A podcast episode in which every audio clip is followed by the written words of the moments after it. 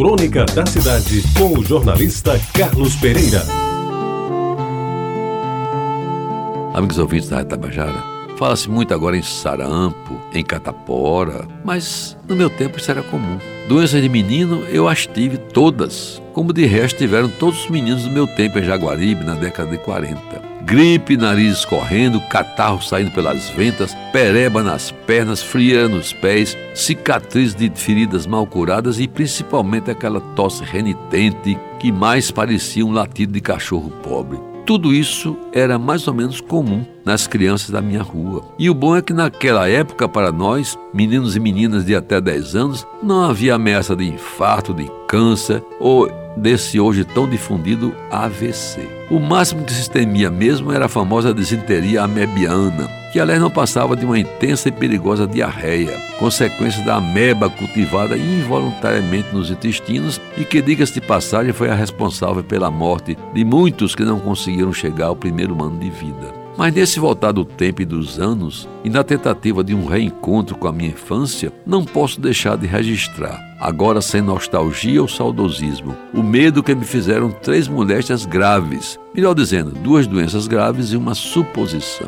Em primeiro lugar, e sem dúvida a mais grave de todas, foi a asma de que fui portador até aí pelos 7, 8 anos de idade. Digo-lhe sem medo de errar. Somente sabe o que é ruim é quem já passou pela experiência. A minha asma, muito dela, soube depois porque me contaram a minha mãe e os meus irmãos maiores. Era terrível procurar o ar e não encontrá-lo. Chiar soltando pela boca um som esquisito, produto de maior esforço para respirar, quando parece que tudo vai se acabar.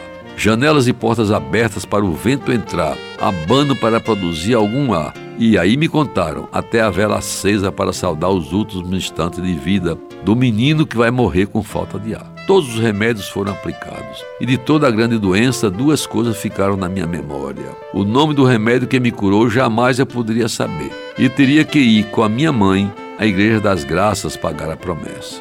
E assim foi feito. O remédio eu nunca soube qual foi.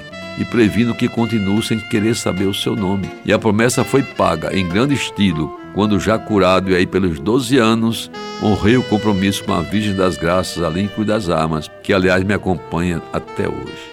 A segunda, e que meteu muito medo, também foi a inflamação de uma unha no dedão do pé, resultado de uma jogada mal feita no campo encharcado do sítio das carrapateiras. Tive de arrancar a unha que inflamou de tal jeito que me disseram que ia dar o tétano. Enquanto a ferida não sarou, fiquei de cama tomando todos os medicamentos prescritos e todas as recomendações maternas que sempre terminavam com a indefectível lição, bem que eu preveni. E por último, agora somente suposição, certa vez quando eu tinha nove ou dez anos, acordei de um sonho, ou melhor, de um terrível pesadelo. Certo de que a minha pressão arterial estava em quatro, sem direito à mínima, por sinal. Chorei muito, acordei meu pai e quase que eu obriguei a chamar uma enfermeira, que toda de branco, vida do plantão na maternidade Canda Vargas, acabou a questão passando o atestado dos 12 por 8, ou coisa que o valha, números que, diga-se de passagem, faça possível para cultivá-los até os dias de hoje. Você ouviu Crônica da Cidade, com o jornalista Carlos Pereira.